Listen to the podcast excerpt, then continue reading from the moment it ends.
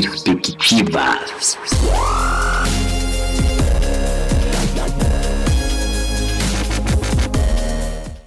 Olá pessoal, bom dia, boa tarde, boa noite. Eu sou o Igor Andrade e você está no quadro Perspectivas, um quadro muito especial onde nós discutimos os artigos desse livro tão querido, que é o livro Perspectivas no Movimento Cristão Mundial. Um livro altamente recomendado, porque é um livro que, na verdade, é uma coletânea de vários artigos de grandes teólogos que, na verdade, é, descreveram sobre a missão de Deus, sobre a Missio Dei.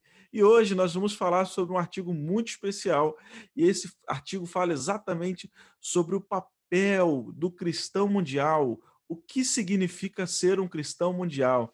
E eu não estou sozinho nesse quadro de hoje. Eu, mais uma vez, quero apresentar para vocês duas pessoas muito queridas que estão aqui conosco.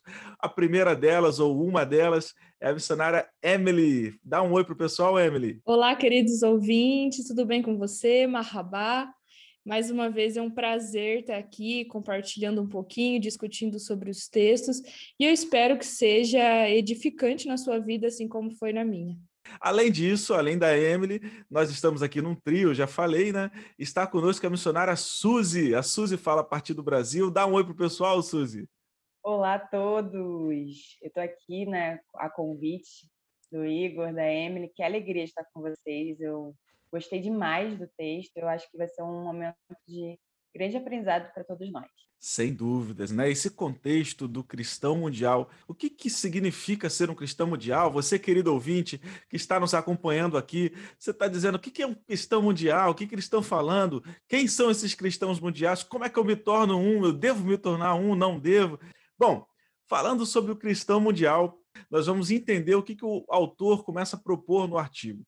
Ele coloca que entre o propósito mundial de Deus e o cumprimento desse propósito, há uma lacuna, há um espaço. E é justamente nesse espaço que alguns cristãos se colocam. E aí eles se posicionam ali e alguns outros não.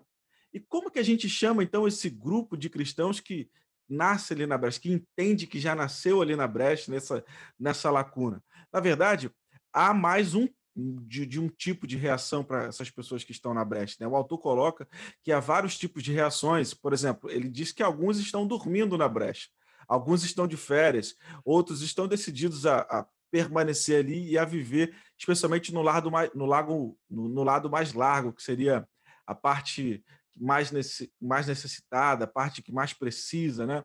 Justamente nessa, nessa parte mais larga seria onde ficam bilhões de pessoas que ainda aguardam a oportunidade de ouvir acerca de Jesus pela primeira vez. Então, o desafio é como chamar esses cristãos que vivem para esse propósito global de Deus. Esses cristãos que se posicionam na brecha entre o cumprimento e o propósito de Deus, entre o propósito e o cumprimento, esse espaço que há entre o desejo de Deus de ser adorado por toda a terra e a execução desse desejo de, de fato, ser adorado por toda a terra. Há um grupo de cristãos, o autor coloca isso para a gente no artigo, que tem uma afirmação em comum. Todos eles dizem que há um povo, aliás, aonde há um povo onde não há nenhuma comunidade cristã vital e evangelizadora, é preciso criar uma comunidade assim. Aliás, ela deve existir e vai existir. Juntos desejamos colaborar para que isso aconteça. Isso é uma afirmação comum, especialmente desses cristãos que se colocam nessa lacuna entre o desejo de Deus de ser adorado e a realização desse desejo, o cumprimento desse propósito de Deus. Aliás, também ele diz que há outros cristãos que estão nessa brecha, mas estão é, defiando, eles estão morrendo, eles estão sofrendo, não estão cumprindo o seu propósito como cristãos, justamente por causa do que ele coloca sendo um egoísmo ou preocupações é, tolas, preocupações triviais né? E isso acaba atrapalhando o cumprimento desse propósito. Ou até mesmo uma obediência cautelosa por um amor reservado àqueles que lhe são mais íntimos ou até mesmo mais fáceis de cuidar. Aqueles que estão à sua volta que já não exigem nenhum tipo de sacrifício pela causa. Afinal de contas, nós temos que entender quem são esses cristãos mundiais, se a gente pode chamá-los assim, por que cristãos mundiais, né? o que, que seria o cristão mundial, o que, que é ser um cristão mundial? Querido ouvinte. Então, nós vamos aqui procurar, de alguma maneira, trazer esse esclarecimento para você à luz desse artigo do livro Perspectivas no Movimento Cristão Mundial. Por que é importante deixar claro que o cristão mundial é, na verdade, um cristão que serve na causa mundial e não é um cristão mundano? Qual a diferença disso tudo? Por que é importante a gente esclarecer isso? Fala para gente. Bom, é importante, primeiramente, porque faz toda a diferença, né? É, o cristão mundial, ele, assim como a própria palavra diz, está relacionado àquilo que, que é global, né? Aquilo que abrange é, é, acerca do, de, de todo o mundo. E mundano está muito relacionado às características, né?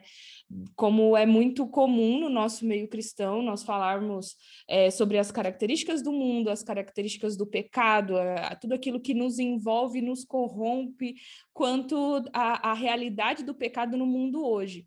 Então, esse né, é a primeira grande diferença, é a grande diferença mesmo porque como cristãos, né, a, eu sou missionária na Missão Mais e, e, a gente tem uma campanha que eu considero muito muito interessante, que é não são eles, somos nós. Então, não é o povo do outro lado do mundo que está sofrendo, que está passando por perseguição, nós né? Como um no corpo de Cristo, nós estamos sofrendo perseguição, a dor do próximo é a minha dor, independente da distância, dependente da diferença de cultura, é, co como cristãos, né? Nós, nós somos um.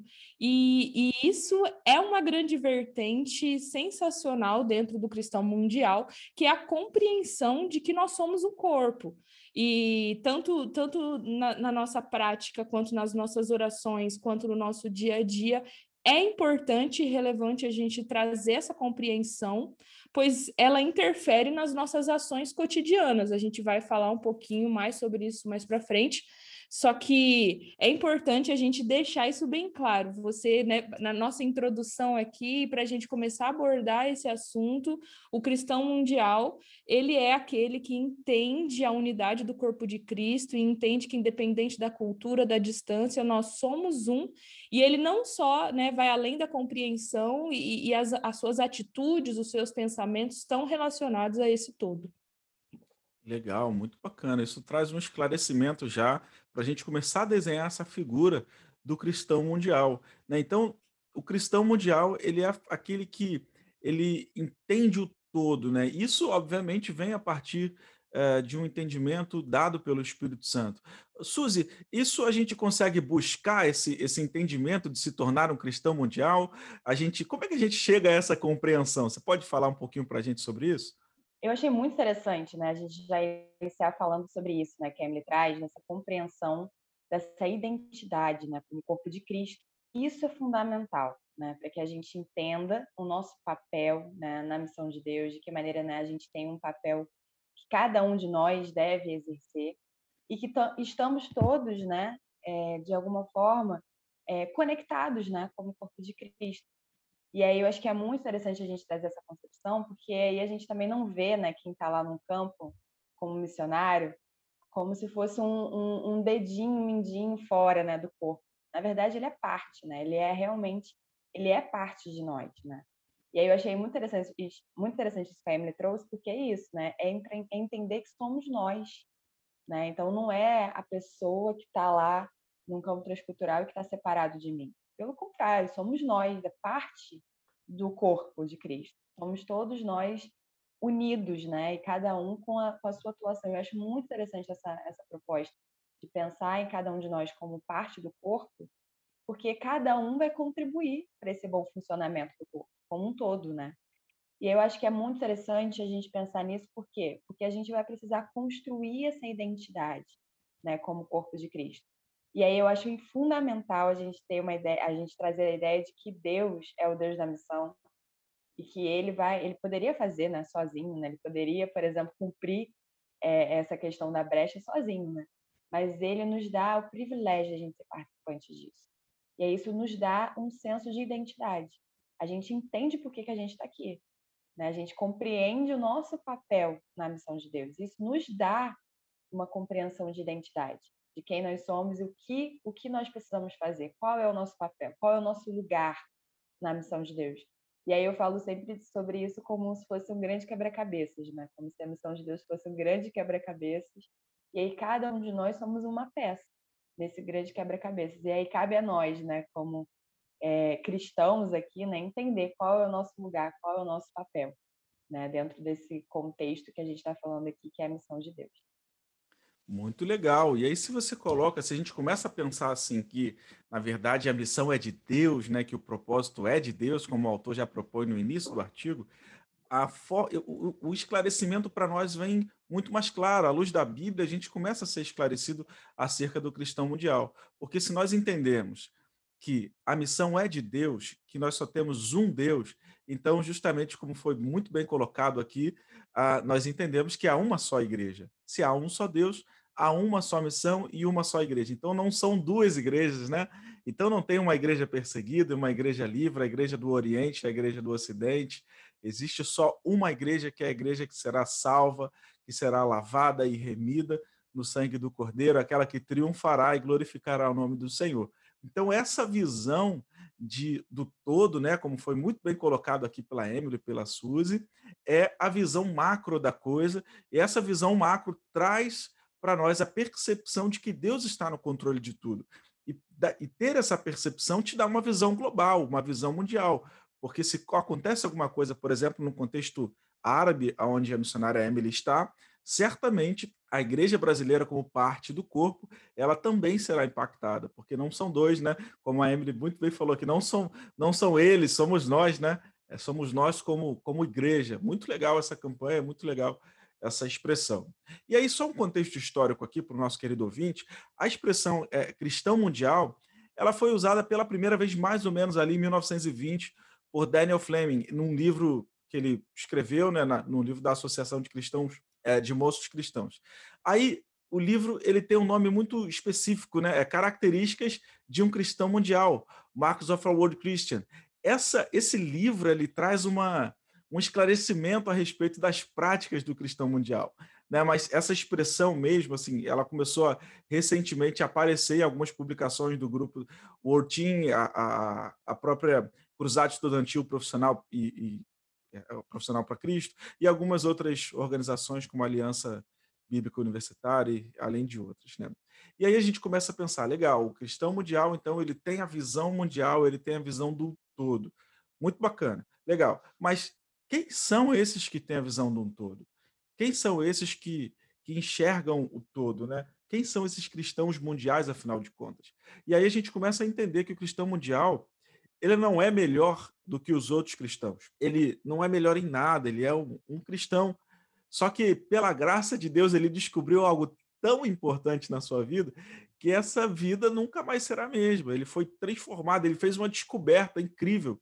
E essa descoberta, é, essa verdade que ele descobriu sobre a brecha, sobre essa lacuna que nós estamos falando aqui entre o propósito e o cumprimento do propósito de Deus, que é ser adorado e ser conhecido por toda a terra, essa descoberta, essa verdade, é, faz com que ele, ele entenda que o, ele já está nessa brecha, que ele já está nesse posicionamento, como foi colocado aqui pela Suzy, né? ele já é uma, uma peça desse quebra-cabeça, e ele recebe um convite, ele entende a chamada de Cristo para crer, pensar, planejar e agir exatamente de acordo com esse fato.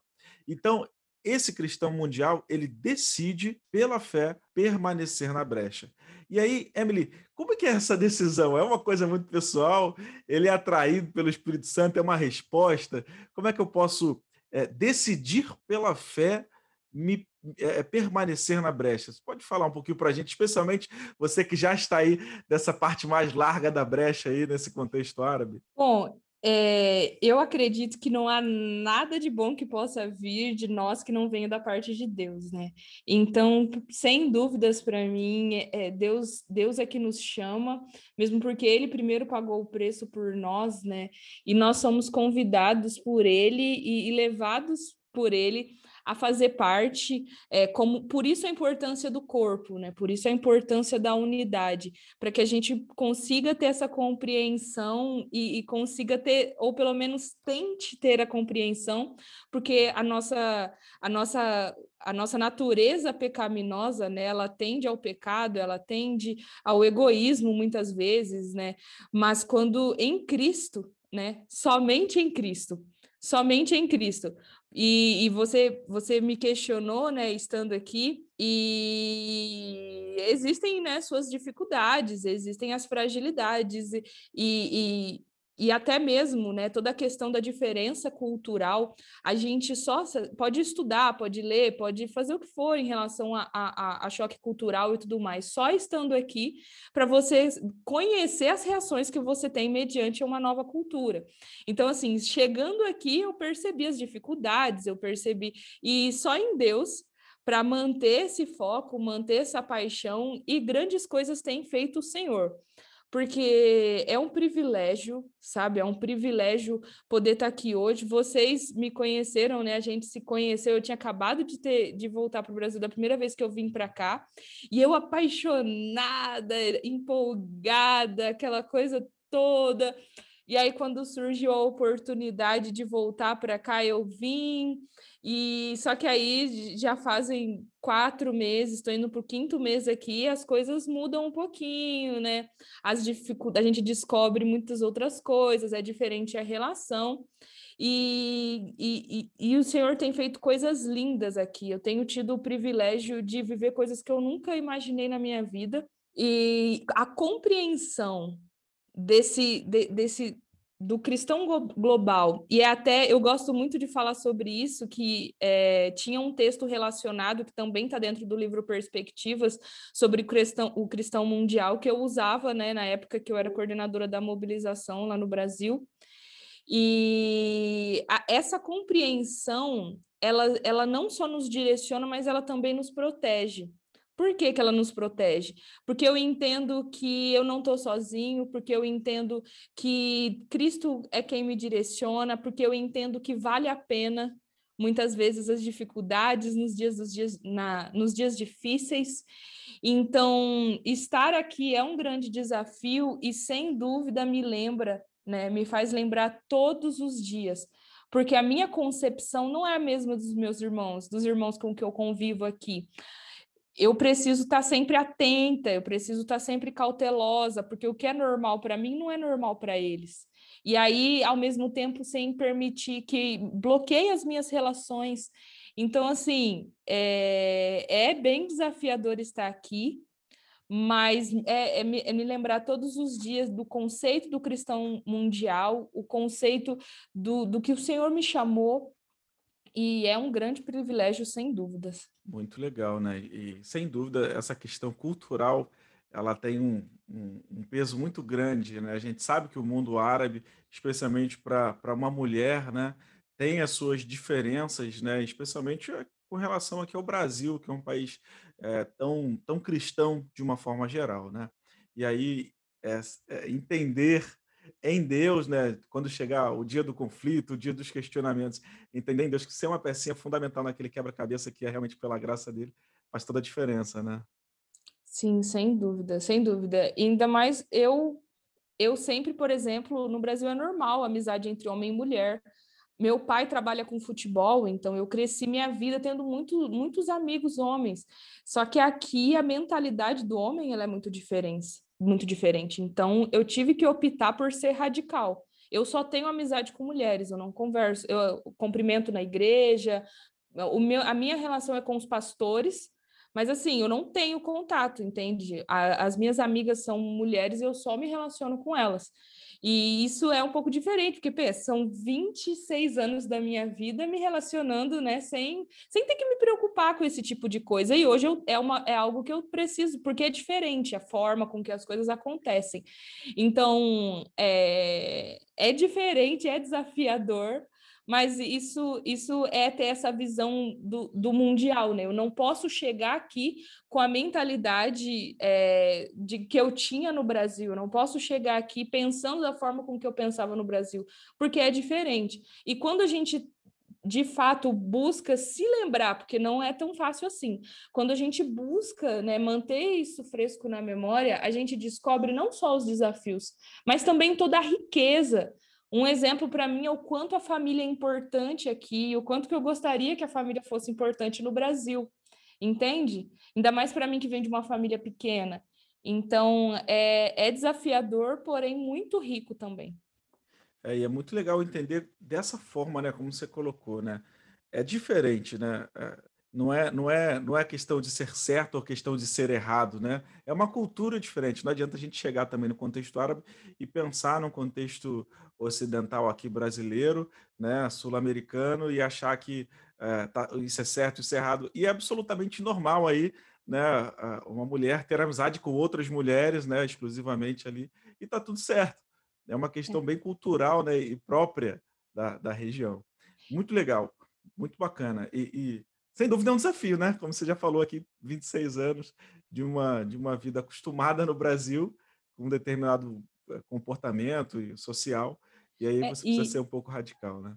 E vale ressaltar também em relação às doutrinas da igreja, né? Porque é, no Brasil eu sempre fui da igreja batista e aqui a igreja que eu frequento também é.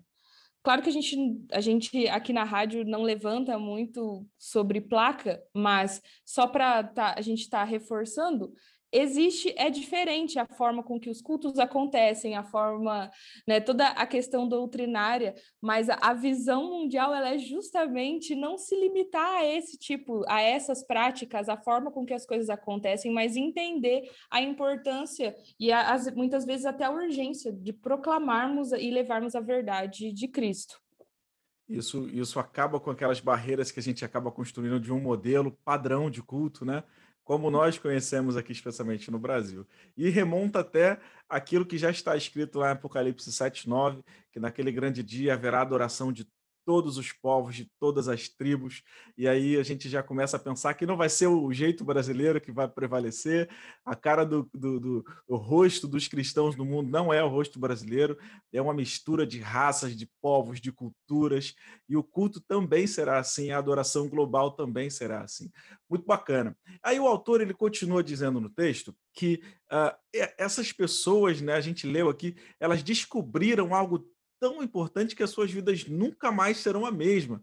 É uma descoberta e tanto, né? Porque para mudar a nossa vida por inteiro e nunca mais retornar a ser o que era antes, sem dúvida é uma descoberta assim que, que é sensacional.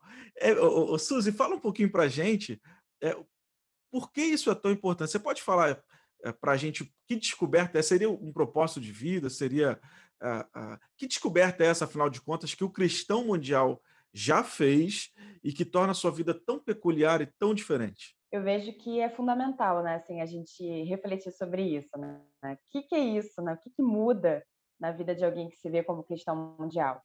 Acho que muda tudo, né? Acho que a gente consegue realmente se perceber nesse lugar que é uma é uma compreensão da vida que ganha sentido.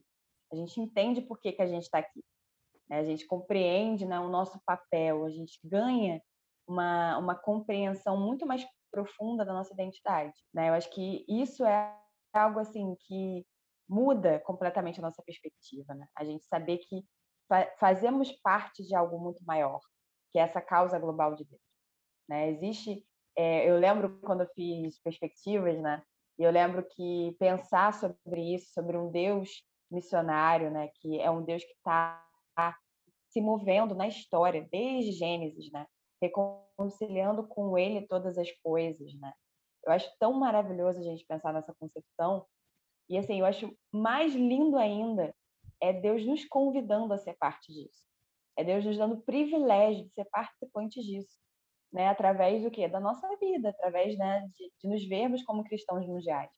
E aí tem muito disso, a gente compreender qual é o nosso papel, né? Qual é o meu lugar dentro desse dentro dessa causa global de Deus.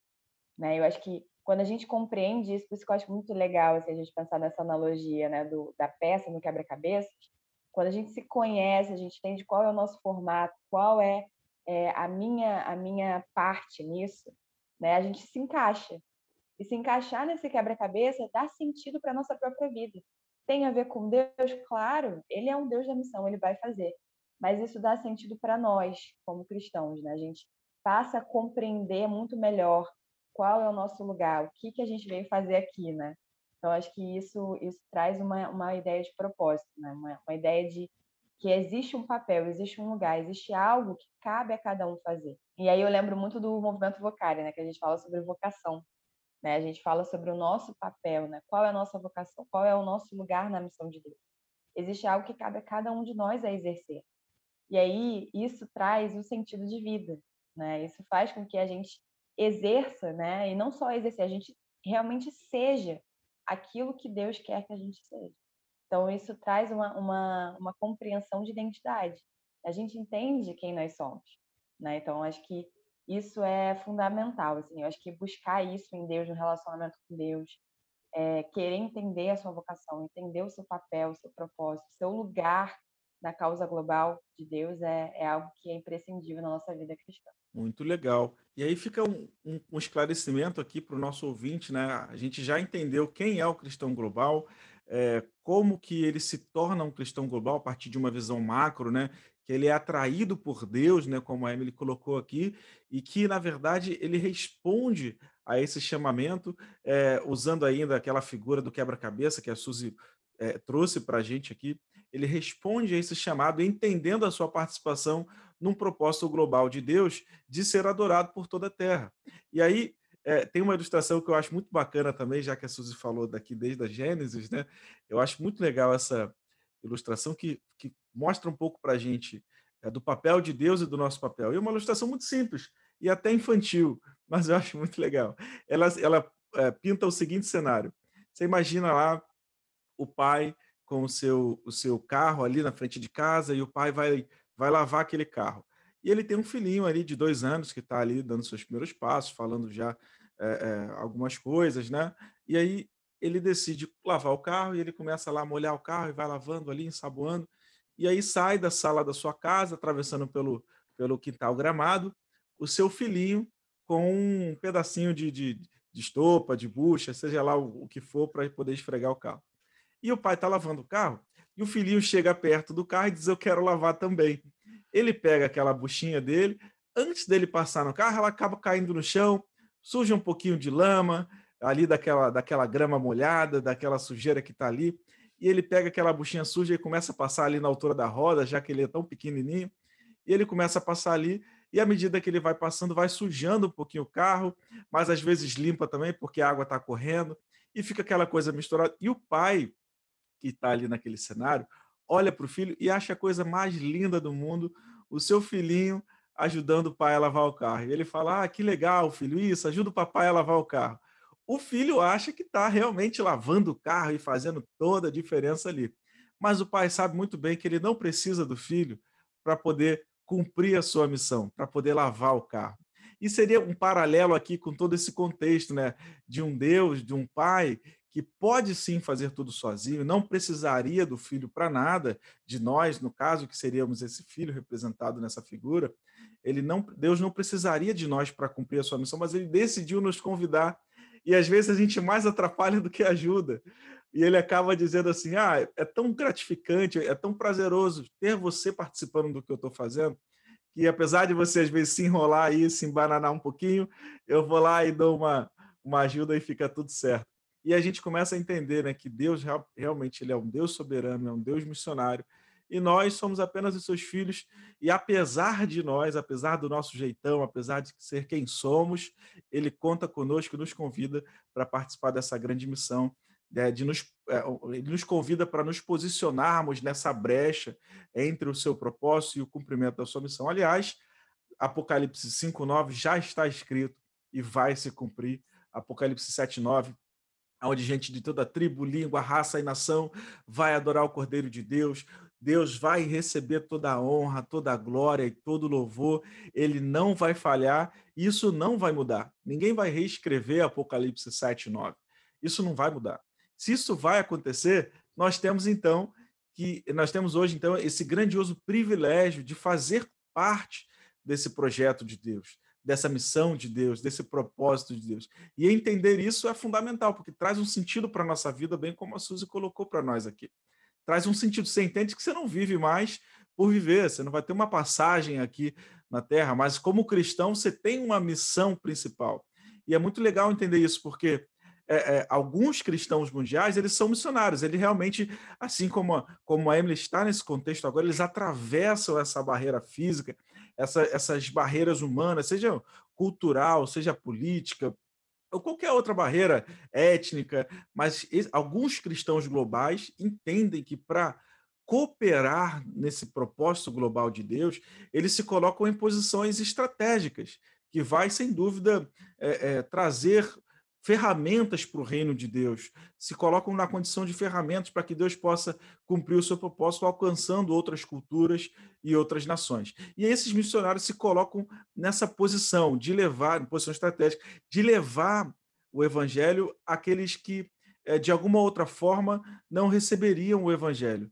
Né? Então, o missionário ele acaba atravessando essas fronteiras, saindo da sua zona de conforto, indo para zonas que promovem realmente o desconforto, muitas vezes insegurança, muitas vezes uh, uh, um desconforto até mesmo é, psicológico, né? certas pressões psicológicas ao, ao, ao, longo do tempo, o missionário vai sofrendo, mas ele, ele encontra sentido nisso quando ele olha que, que Deus é o Deus da missão, quando ele olha e percebe que ele é uma figurinha dentro de um propósito global, de um propósito muito maior, que é o próprio a glorificação do próprio Deus, que foi o próprio Deus que criou. Mas também há cristãos globais que não necessariamente atravessam essas fronteiras. E aliás, é uma grande chamada para nós, porque cada cristão deve ser um cristão mundial, deve ser um cristão global, né? E aí quando a gente fala um cristão mundial, a gente fala desse cristão que tem a visão mundial, essa visão global, e, e ele deve ser assim, quer atravessa essas fronteiras é, fisicamente ou quer permaneça no seu próprio país de origem, no seu lugar de origem. Fala pra, um pouco para a gente, Emily, o que, que, você pensa sobre isso? O que, que você entende a respeito dessas colocações? Igor, um grande exemplo bíblico e que eu usava bastante no contexto de mobilização quando a gente falava sobre o cristão mundial é o exemplo de Epáfras. Epá, Epáfras é uma pessoa que, um, né, uma figura bíblica que muitas pessoas não conhecem, que por vezes, afinal ele foi citado na Bíblia apenas duas vezes, só que ele foi um grande parceiro de Paulo e que fundou, né, a igreja em Colosso. Então, assim, ele é uma pessoa ali que, que muitas vezes ninguém conhece, não é tão falado na Bíblia, não é tão conhecido né, no nosso entre os, os próprios cristãos, mas foi alguém que cumpriu o seu papel, foi alguém que, em meio ao seu contexto, né, em meio à sua história, cumpriu aquilo que o Senhor ordenou e cumpriu de forma excelente. Tanto que sempre que eu estudo, ou todas as vezes que eu pesquiso sobre Epáfras, é sempre elogiando, é sempre como referência, né? A própria definição da, da pessoa de Epáfras, quando Paulo fala sobre Epáfras, é que ele era um servo fiel, é que ele era, tem sempre essa figura de companheirismo, de bom serviço.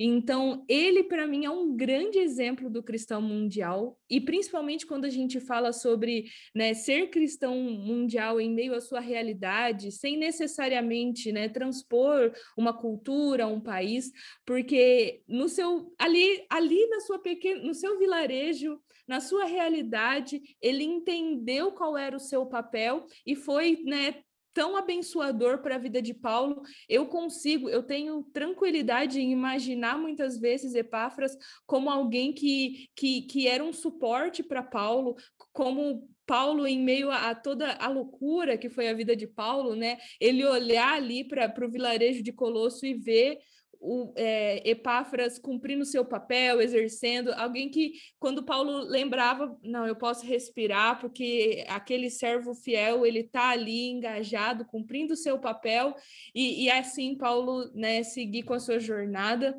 e, e ao mesmo tempo, né, é, poder cumprir com excelência, independente do contexto, independente da realidade, entender o seu papel e fazer com excelência.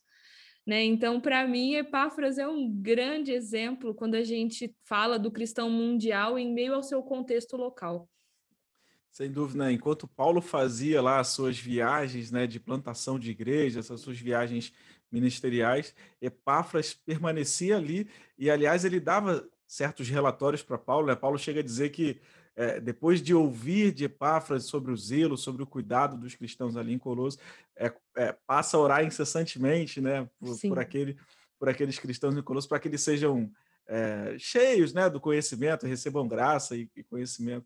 uh, de Deus, né, vindo disso. Sem dúvida, é um ótimo exemplo, na verdade, talvez um dos maiores exemplos, né, Emily, que a gente Sim. tem de um cristão. Eu, para mim, é o, é o maior exemplo, assim, relacionado a serviço em meio à sua comunidade, entender o seu propósito, quanto a, a dar suporte, a entender, né, a grandeza do seu propósito porque a gente, infelizmente, a gente cria expectativa demais, a gente cria muitas vezes ideais, sendo que os pensamentos de Deus são muito maiores, muito maiores. É, verdade. E nesse contexto, né, a gente começa a entender então que para ser um cristão global, eu não necessariamente preciso sair da minha igreja local. Eu não preciso sair da minha comunidade, né? A Emily colocou para nós aqui que para ser um cristão global, não necessariamente eu preciso disso. Eu posso sim uh, permanecer com a visão global, orando, intercedendo e sendo um cristão mundial ou um cristão global, né? Como a gente está colocando aqui, na igreja local, né? Sendo um, um ministro fiel, né? Um, um ajudador fiel na obra do Senhor. E aí a gente vê que alguns cristãos mundiais, eles são, na verdade, ou melhor, de forma geral, os cristãos mundiais, eles são é uma espécie de discípulos do dia a dia, do seu cotidiano, né? São discípulos bem ali nas suas rotinas diárias. Isso tudo para que as, a, essa causa global de Cristo ela se torne ela se torne conhecida. Essa causa, essa missão, ela se torna prioridade, uma prioridade, não somente uma prioridade, mas uma prioridade suprema, prioridade número um para esses cristãos globais. Né? Então, o cristão mundial, ele é aquele, na verdade, que a direção da vida dele foi totalmente, foi solidamente, foi abruptamente, foi é, é, é consolidadamente transformada por essa visão mundial por essa visão da adoração global de Deus. Né? Então, esses cristãos mundiais, o autor chega a colocar que eles são espécies de andarilhos do Senhor, que eles deixam o seu refúgio secreto para percorrer as brechas como, como uh, uh, uh, um, um, agente catalisador da missão de Deus, né? Eles se colocam nessa posição para que Deus seja adorado a, a, é, em detrimento da sua vida, em detrimento da sua segurança.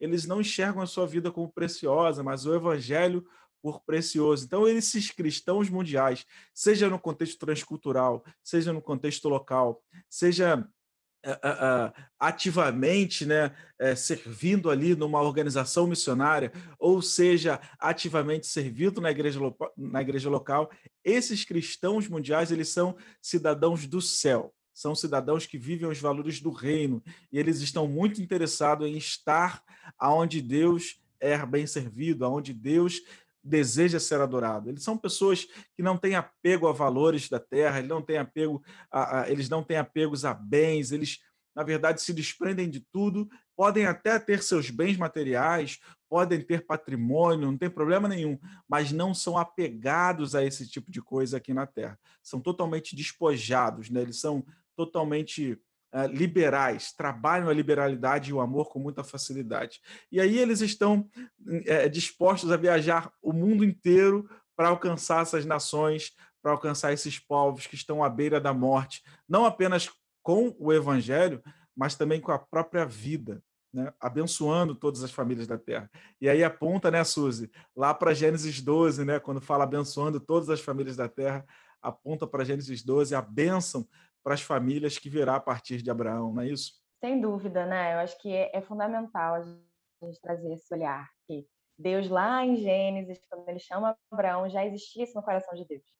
Todos nós, como seus discípulos, né, pudéssemos sim revelar o reino de Deus, revelar quem ele é a todas as famílias da terra. Ou seja, já existe isso já desde Gênesis, né, no coração de Deus, que nós venhamos com as nossas vidas é, anunciar quem Ele é, né? A gente possa glorificar Ele de forma, né, que possamos mostrar para o mundo, né, como cartas vivas, né? Quando a gente lê lá algumas das, das cartas de Paulo, ele vai dizer que nós cristãos somos cartas vivas do Senhor, ou seja, estamos sendo, nós estamos sendo lidos o tempo todo, né, por pessoas ao nosso redor. E aí quando a gente se coloca, né, como cristãos mundiais, como a Emily, né, está no contexto árabe, ela está trazendo essa visão de que ela está sendo essa esse essa carta, né, que está sendo lida em um contexto completamente diferente do dela, né? Então essa é a perspectiva que a gente quer trazer quando a gente está discutindo sobre ser cristão mundial. é da gente entender o nosso papel, da gente ver que as famílias da, da Terra né, já estão no coração de Deus, que o propósito, a causa global de Deus é que ele seja adorado em todas as nações e que nós estamos aqui, de alguma maneira, para que a gente seja, de todos nós, né, como cristãos mundiais, quando a gente entende né, o que é ser cristão mundial, que nós possamos ser essas cartas vivas que estão sendo lidas aí aonde a gente estiver. Amém. Que seja assim com a graça do Espírito Santo sobre nós. Amém. Muito bom. E aí o autor ele coloca para nós assim ferramentas né, de como a gente pode se tornar um cristão mundial. E ele sinaliza que são pelo menos três passos, né, Suzy? Ele coloca lá é, captar, reter e obedecer. Ele diz que os cristãos mundiais ele captam uma visão mundial e ela, ela, é, essa visão, né, ela vem causada, ela vem de uma maneira em que Deus a vê. Eles, eles veem essa visão a partir da perspectiva de Deus, né? a partir da perspectiva global, da maneira como Deus olha. Eles percebem a magnitude da brecha, não é isso? Eu acho que isso é muito interessante, da gente saber da, da, da amplitude que é, né? Foi, foi muito interessante você trazer, Igor, Apocalipse 7, 9, né? Acho que isso tem que estar no nosso coração, a magnitude da, da, da brecha, assim, né? Eu creio plenamente que Apocalipse 7, 9 vai se cumprir, né? Que nós veremos essa grande multidão de toda língua, toda nação diante do Senhor. Isso vai se cumprir. Mas quando a gente se coloca, ser cristão mundial é dizer assim, Senhor, eis-me aqui. Eu não quero só estar lá, sendo parte dessa grande multidão. Eu quero contribuir para que isso aconteça. Eu quero ser parte disso. Eu quero né, é, é, ter o meu papel nisso para que isso aconteça. Então, eu acho que isso traz uma visão do que a gente precisa é, ter em mente como cristão mundial. Né? Que a gente não vai estar só lá na grande multidão, né? sendo é, é parte né, dessa, dessa multidão adorando ao Cordeiro. Mas que a gente vai estar agora exercendo um papel para que a gente participe, né? Para que isso se cumpra. E eu acho que isso é maravilhoso, a gente se vê como privilegiado em ser parte disso.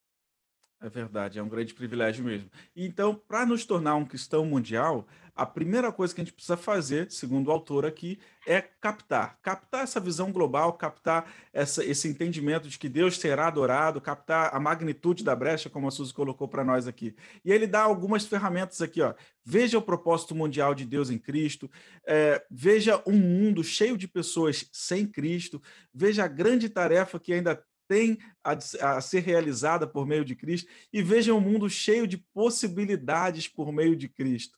Né? Essas possibilidades são aqui muitas vezes movem os missionários. E foi assim com o seu caso, Emily? Foi assim quando você decidiu ir para o contexto árabe, enxergando essas possibilidades? Olha, no processo de vir para cá, eu não sei vocês, mas é, muitas vezes, quando surgem as, as oportunidades, eu posso até imaginar, eu posso até idealizar muitas coisas, mas muitas vezes Deus ele vai muito além, assim, né? E quando surgiu a oportunidade de vir para cá, foi, foi tudo muito rápido, né? No meu caso, eu dessa vez eu recebi a proposta de vir e, e trabalhar com com relações estratégicas a partir aqui da Jordânia.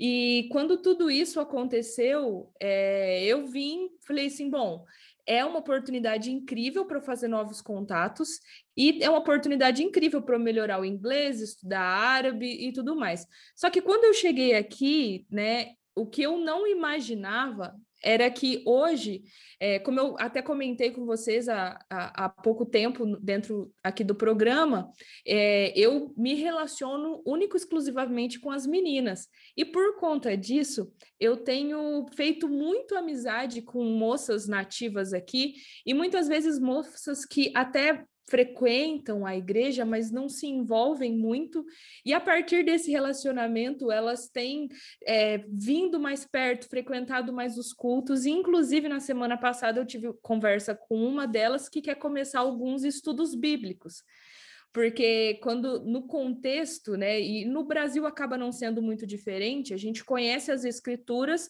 a gente sabe, né, que Jesus morreu por nós, a gente sabe que pecado, a gente, mas é, é a, o aprofundamento, o discipulado muitas vezes falha, né? Muitas vezes falha. E aqui isso é uma grande realidade.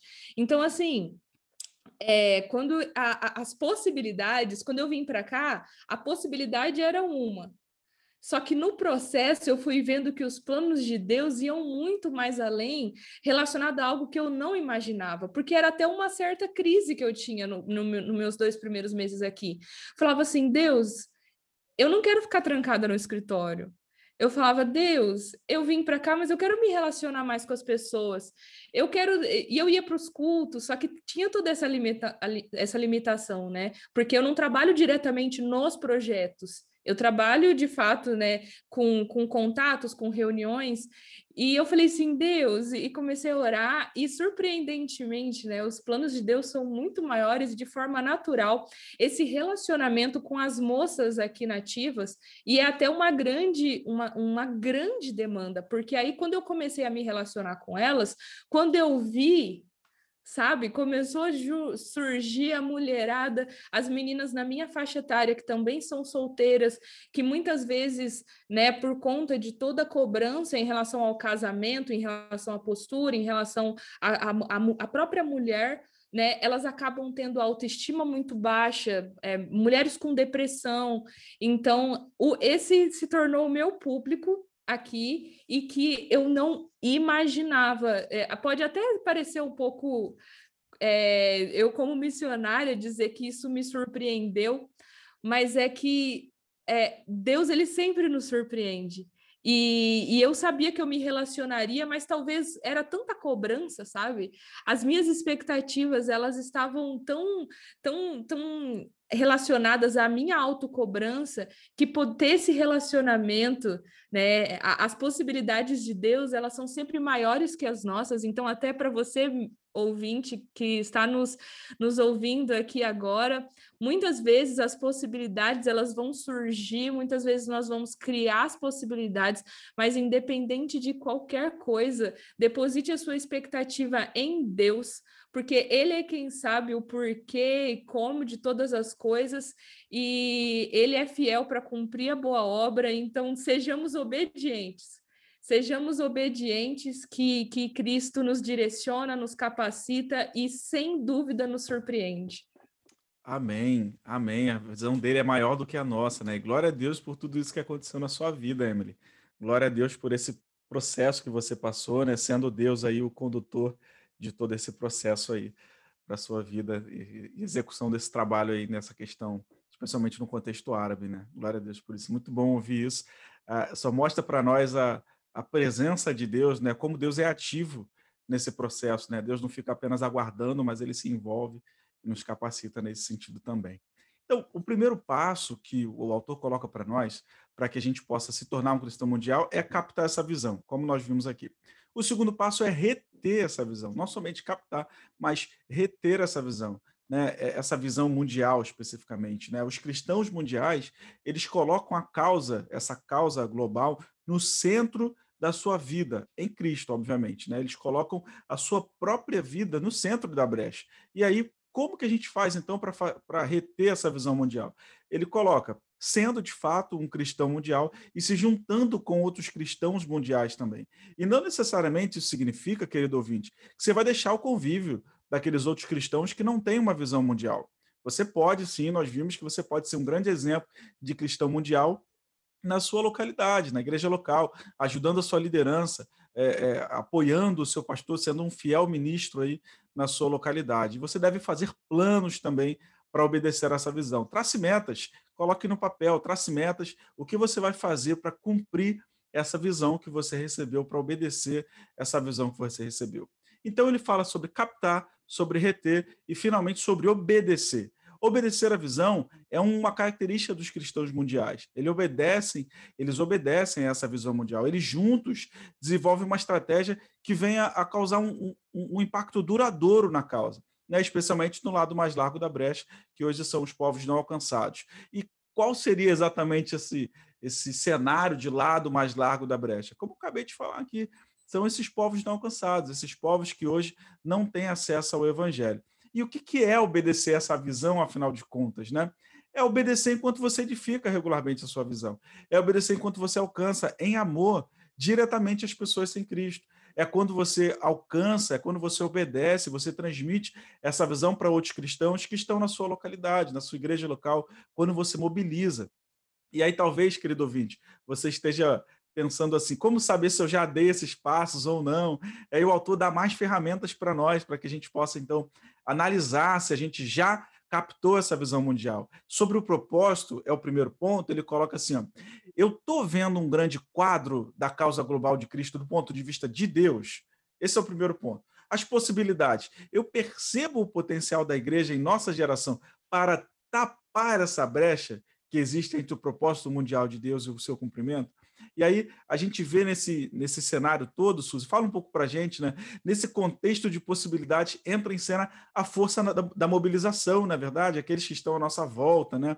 Qual seria a importância da mobilização nesse cenário aqui de possibilidades para o cumprimento da missão de Deus? Eu vejo o quanto que a mobilização traz esse despertamento, né? Esse despertamento da igreja brasileira para que ela entenda o seu papel na missão de Deus, na causa né, que a gente está falando aqui da causa global de Deus. E existe um papel, né, que todos nós, enquanto igreja de Cristo, precisamos exercer. E a mobilização ela vai estar trabalhando muito nisso, né, nesse nesse despertamento, né, trazendo essa consciência missionária, né, dessa da visão que a gente está trazendo, que a gente está discutindo aqui hoje nesse programa, né, sobre a causa global de Deus. E eu, eu entendo o quanto que é fundamental a gente buscar cada vez mais com que a Igreja de Cristo, a Igreja brasileira, né, que a gente está aqui destacando, compreenda o seu papel e exerça isso, né? E, e, busque de alguma forma, né, cada vez mais se aprofundar, né? De que maneira cada um de nós como cristãos precisamos estar envolvidos, né? Precisamos estar é, é, fazendo parte, né? Dessa dessa grande causa global de Deus e atuando nessa brecha. Amém. Essas possibilidades mostram para nós, né, uma visão de pensamento, a gente pensar assim, como seria se toda a minha igreja fosse mobilizada, se todo o meu contexto de amigos e colegas fossem mobilizados por essa visão, se eles também alcançassem a visão, se eles também captassem essa visão mundial, essa visão global de um Deus que deseja ser adorado, né? Sobre o tópico pessoas, ele coloca: veja o imenso número de povos que ainda não foram alcançados, especialmente aqueles bilhões, como a gente está colocando aqui na parte mais larga da brecha, que nunca ouviram o evangelho da maneira certa e da maneira mais clara. É uma, é uma pergunta, né? Será que a gente consegue enxergar isso? E sobre o, o ponto de vista da tarefa, a pergunta é: eu creio que eu, juntamente com outros cristãos, eu posso causar um impacto estratégico na causa global de Cristo? E aí a gente tem aqui na prática, né, como a gente está falando aqui, usando tanto exemplo do contexto árabe que a Emily está inserida, né? Certamente, você falou, Emily, tem um time aí com você se dedicando diariamente já há alguns anos, né? Fortalecendo a igreja árabe para poder essa igreja árabe alcançar mais árabes para Cristo. E por que é tão importante entender que isso é responsabilidade da igreja hoje? Bom, é, primeiro eu, eu consigo visualizar duas realidades, né? Que é a realidade da igreja, né? Brasileira, colombiana, peruana, que tem chegado até aqui para servir essa comunidade, e segundo, porque, primeiro, biblicamente, né? A, a, toda a missão ela é relacionada ao corpo de Cristo, é relacionado à igreja. Organizações missionárias, a organização missionária que todos nós aqui fazemos parte, ela vem para dar suporte, para apoiar, mas o papel, biblicamente, é da igreja. Então, assim, é, isso antes de toda e qualquer coisa. O nosso trabalho, por exemplo, aqui, ele acontece todo relacionado a partir da igreja local, a partir dos pastores, tanto que o líder, né, o diretor de todos os projetos, de tudo que acontece aqui é o pastor Felipe, que é um pastor nativo. Então, essa, essa é a grande importância, né? Biblicamente, o dever de cumprir todo é, é, da igreja. E nós, né, como corpo de Cristo, como participantes desse corpo, temos o privilégio de, de agir a partir da igreja. E isso nos conecta de forma mundial porque nós precisamos dessa, dessa interação, nós precisamos da comunhão, é importante, é saudável e existe essa necessidade em nós e entender essa responsabilidade, né? Entender esse papel, entender essa necessidade de obediência nos conecta, nos protege, nos fortalece e nos direciona, porque Cristo opera por meio de nós e é nessas relações que a gente entende e, e assimila o caminho, e aí a gente vai todo mundo junto. É muito legal pensar nesse aspecto, né, Emily? A gente pensar uh, nessa comunhão da igreja, porque, na verdade, isso, isso traz para nós o sentimento de que naquele desconhecido que eu nunca vi, naquela pessoa de uma determinada nacionalidade que, que eu nunca me relacionei, eu tenho um irmão. Né? É, esse contexto de comunhão e de unidade de igreja, a gente sabe que naquele desconhecido nós temos um grande irmão em Cristo. E aí o autor, pois não, pode seguir. E, e, e é, é, de extrema importância a gente entender, entender essa relevância e conectar né, com aqueles que vão e fortalecem aqueles que estão, porque ah, eu poderia contar inúmeras histórias e situações de, de coisas que, através de um direcionamento de um local, nós podemos de fato exercer um trabalho de forma eficiente, né? Porque ele sabe como alcançar o povo dele, e, e aí seria um longo assunto, mas é, é, é de extrema importância a gente entender essa importância da nossa ida, mas também da valorização do local. Com certeza. E aí fica até uma, um, de repente a gente faz aqui um próximo quadro pensando nessa perspectiva, né? Nesse tema, e aí eu desafio aqui o nosso ouvinte a colocar aqui nos comentários abaixo o que, que você gostaria de ouvir aqui no quadro Perspectivas, a partir, obviamente, dos artigos que são colocados no livro, para que a gente possa discutir aqui no próximo programa. Sem dúvida, vai ser muito rico aqui poder é, ouvir as suas sugestões também.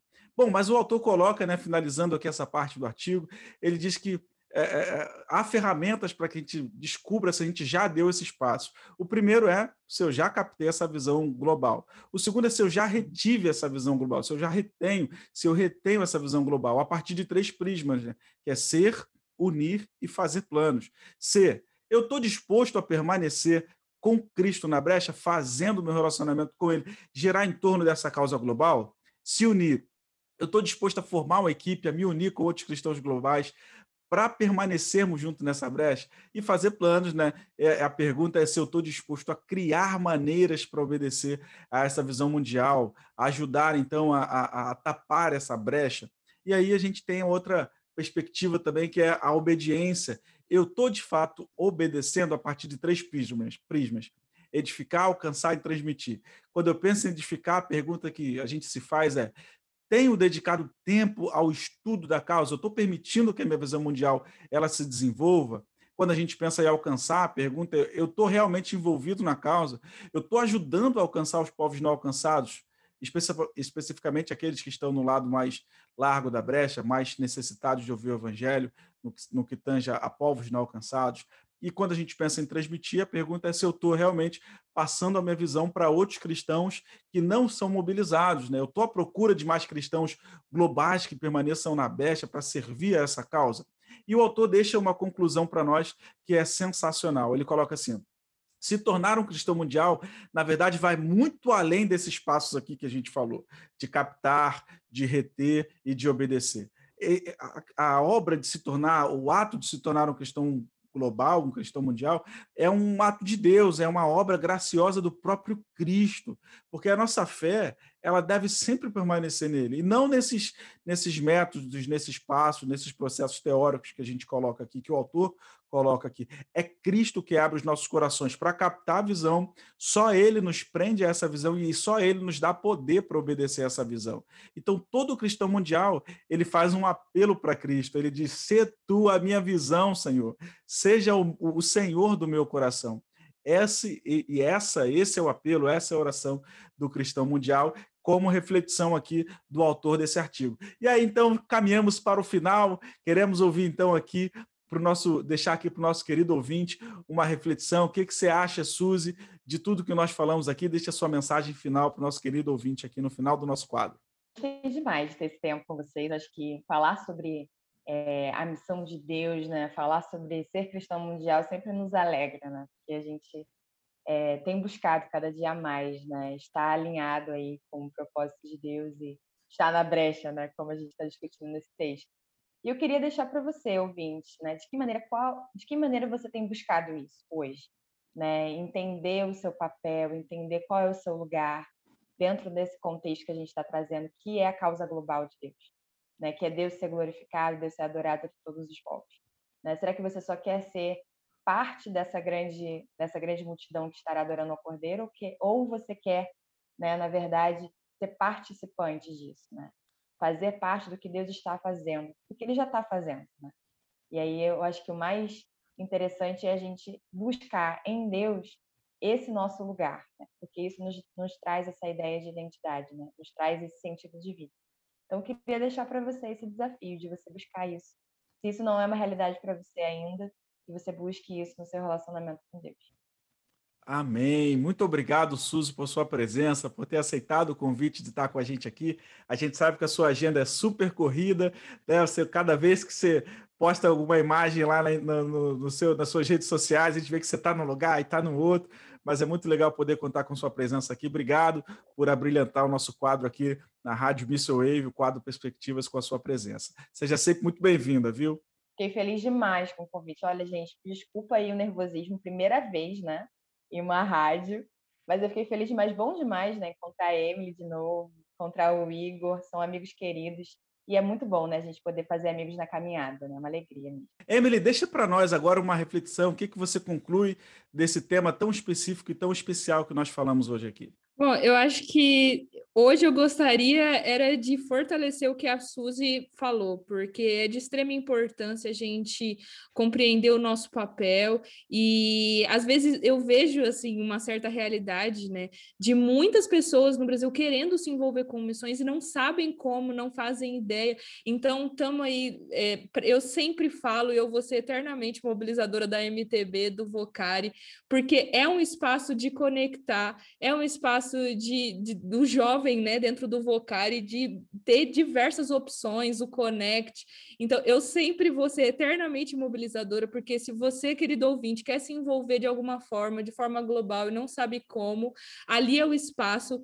E mesmo sendo, né, uma associação brasileira, a semana passada, Suzy, eu estava falando para um grupo de peruanos sobre a MTB e o Vocari, e ali tinha oportunidades não só dentro do Brasil, oportunidades de forma forma né, global mesmo. Então, é, eu gostaria só de fortalecer aquilo que a Suzy já disse e apresentar, né? Se você quer se envolver, você a, a, a Wave, ela tem nascido, né? E, e ela é, é uma grande ponte de áudio, né, para nós falarmos sobre missões em áudio, e eu quero falar também sobre a MTB, que é um ponto de encontro extraordinário.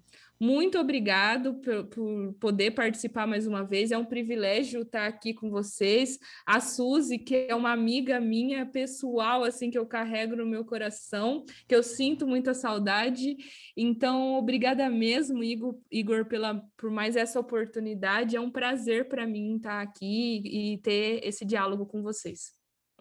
Muito obrigado, Emily, por sua presença. A gente sempre que tiver a oportunidade, nós vamos sim trazer e fazer o convite, né? E sempre que você estiver disponível, por favor, participe conosco dos próximos quadros, dos quadros da, do, do, da nossa rádio, nossa querida rádio aqui, Missio Wave. Nosso quadro que é um quadro semanal, ok? Então, nosso querido ouvinte, muito obrigado por sua presença aqui, obrigado por ter caminhado conosco e ter participado desse quadro até o final. Você é sempre muito bem-vindo aqui. Semana que vem tem mais um quadro Perspectivas, análise do livro movimento cristão mundial. Acompanhe as nossas redes sociais, acompanhe a Rádio Missouri, siga as nossas redes sociais, siga as nossas playlists. Você sempre será muito bem-vindo e aqui você tem um conteúdo 100% missionário.